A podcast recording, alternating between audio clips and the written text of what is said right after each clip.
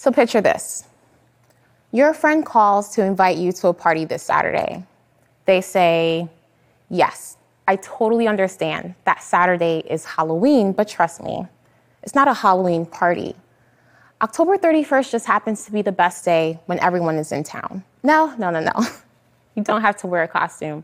It's not going to be like that at all. Just come as you are. A party with your friends on Halloween without having to go through all the trouble of finding a costume. A costume, mind you, you'll never wear again. Oh, you'll be there. So Saturday is here. You head on over in your favorite faded jeans and the stylish enough top, quite frankly, you've been lounging in all day. You knock on the door. Out steps these bright red boots, the perfect accessory to your friend's Wonder Woman costume. Wonder is the exact description of the look on your face. As you enter the house, your eyes dart across a number of cartoon characters, uniformed professionals, and some unfortunate impersonations of the latest celebrities. You look to your friend for answers, but they're gathering the final votes for the costume contest. A costume contest. You, of course, receive no votes. Do you feel that? That feeling that you have right now? The anxiety, the upset, and bewilderment as to how you came to be the odd one out for just doing what you were told, to come as you are. That's exactly how I feel when I am told to bring my full, authentic self to work. We want people of color to feel like they belong here, they say. We're looking for passionate people who can bring a fresh perspective to challenge our way of thinking, they say. Our diversity is our strength, they say. Come just as you are, they say. Recruiters, managers, executives, CEOs, all those responsible for making decisions. They say quite a lot. and perhaps for good reason. It's long been the expectation for people like me who have been grossly often intentionally, underrepresented at work to contort ourselves into this caricature of what some call professionalism and what we call a distorted elaboration of white cultural norms and the standards that meet the comforts of those who hold social and institutional power. That's professionalism. The invitation to bring our full, authentic selves to work signals that this place, could be the place to safely shed the guise. We could collect the parts of ourselves we've compartmentalized and trust that our differences will be seen as assets, not liabilities. Seated in this call for authenticity is this idea that those who don't have to spend all their energy hiding parts of themselves could find more fulfillment at work.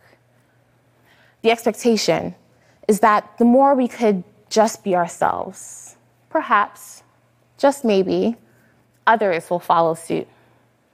The hope is that soon enough, the culture of the entire organization will shift, becoming more inclusive and welcoming of difference. My type of difference. So, I show up to work as I am, with my afro, my family photos, my disability accommodation needs, my questions, my pushback my perspective grounded in the lived experience of all my identities. I show up with this full, authentic self to perform my job with excellence. But when the time comes for the stretch projects, the promotion, equal pay, recognition, mentors, sponsors, I'm overlooked. you need to work on being more of a team player, they say. Your approach makes it difficult to work with you, they say. Try to help others feel more comfortable around you, they say. You are hurting your relationships at work when you talk about racism, they say. no promotion, no mentor, no votes. We cannot compete in the costume contest without a costume and expect to win. The call to brave work with more authenticity undeservedly disadvantages people of color. Those of us who are already burdened with the task of chronically battling bias. With precision, the work to shift culture is designed to cost us our own mental and physical health. If who we are makes us as difficult, as they say, then this demand for our authenticity compromises our careers. Listen, the fact is this one person or even a few people coming just as we are cannot change company culture. How would change happen alongside rewards for coded definitions of fit? What difference would it make to allege a value for diversity without sustaining evidence of that value in any meaningful way. We know what we're up against. Authenticity has become a palatable proxy to mask the pressing need to end the racism, ageism, ableism, sexism, homophobia, xenophobia, and the like that run rampant throughout our professional lives. Without accountability to examine these systems of bias and power, the call for authenticity fails. It fails to question who is in the room, who sits at that table, and who gets to be heard. It fails to demand that we reveal the truth about how racism impacts decisions about who's in the room, who sits at that table, and who gets to be heard. What many people of color find is that even when we are in the room, sitting at that table, stating firmly, I am speaking, very few people are actually listening. It can start to feel like, like our bodies are wanted in the room but not our voices. Look, I know what that's like. A couple years ago, at the end of a senior leadership brainstorming meeting, I was called into an unscheduled check in with an executive. She sounded enthusiastic about how my contributions helped move the project forward, so it surprised me when she then suggested that in future meetings I should try to be more agreeable to help give others a win. If I did have feedback, she advised that I send it over email instead. Honestly, I was taken aback. Like, here I was feeling like my contributions mattered, that my seat at that table had proved pivotal to the success of our work together. Excitedly, I felt a lightness ideating alongside my colleagues without reserve. The work was riveting. So I opted outside of my usual guardedness. I stopped hiding my opinions. I worried less about those constricted norms of how I should express myself. For the first time, I felt like, like I could take off that costume so many of us have to wear. Clearly, that was a mistake. At the end of her comments, I tried to keep it real with her. I said, Your advice is consistent with the way women of color, black women especially, are treated at work. Her response fit perfectly into this three step framework I've now come to know as DARVO deny, attack, reverse the victim with the offender. Darvo sounds like this. Jodi-Ann, this has nothing to do with your race. Deny. You're just being too sensitive and angry. Attack. You know, if you're going to play the race card every time I try to give you feedback, it's going to make it really hard for us to work together. I just want you to be successful here. I'm just trying to support you. Who's the victim now? Her attempts to gaslight me, to psychologically manipulate me into questioning my own reality was futile. Even then, in that moment, I knew that my experience was not unique. For too many Black women and other people of color, people living with disabilities, non binary people, deaf people, LGBTQIA plus people, and others among us that are constantly featured on the Come Work With Us section on company websites. We know this harsh reality intimately.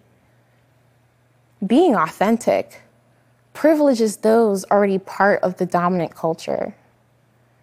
It is much easier to be who you are when who you are is all around you. Coming just as we are when we're the first, the only, the different, or one of the few can prove too risky. So, we wear the costume. We keep the truer parts of ourselves hidden. We straighten our curly hair for interviews. We pick up hobbies we do not enjoy. We restate our directives as optional suggestions. We talk about the weather instead of police brutality. We mourn for Breonna Taylor alone. We ignore the racist comments our supervisor makes. We stop correcting our mispronounced names. We ask fewer questions. We learn to say nothing and smile. We omit parts of our stories, we erase parts of ourselves. Our histories and present realities show this to be the best path for success. But now our society is reaching a new tipping point. Inequities, racism, and bigotry are finding fewer places to cower. Silences are becoming harder to keep. Our most radical collective imaginations for racial justice are reaching new possibilities. And so I'm asking that we, the people who have and continue to be denied inclusion in that refrain, dedicate the authentic fullness of who we are to that work. The work of making space everywhere for who we are to breathe. But just for a moment, let me step away from that work to tell the rest of you this. Black people do not need to be any more authentic. So, no. This black, disabled immigrant woman will not be bringing her full, authentic self to work. But she is asking that you, those of you with the power of your positions and the protection of your whiteness and other societal privileges you did not earn, to take on that risk instead. There's an opportunity in this movement for change for you to do just that change. Not your hearts and minds. Close the gap between what you say and how we're treated. Change your decisions. Make working effectively across racial and cultural differences a core competency in hiring and performance management for everyone define good product design as one that centers the most underserved people. Close the racial gender pay gap, starting first with Latinx women.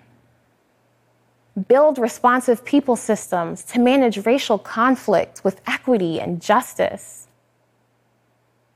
These aren't the decisions that shift culture, but rather a tiny sample of the expansive possibilities of what you can actually do today in your next meeting to realize the hope for racial equity.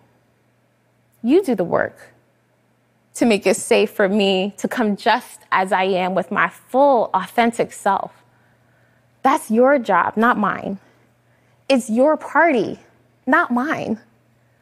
You set the rules and rewards. So I'm asking you, what will it take to win in your contest? Thank you.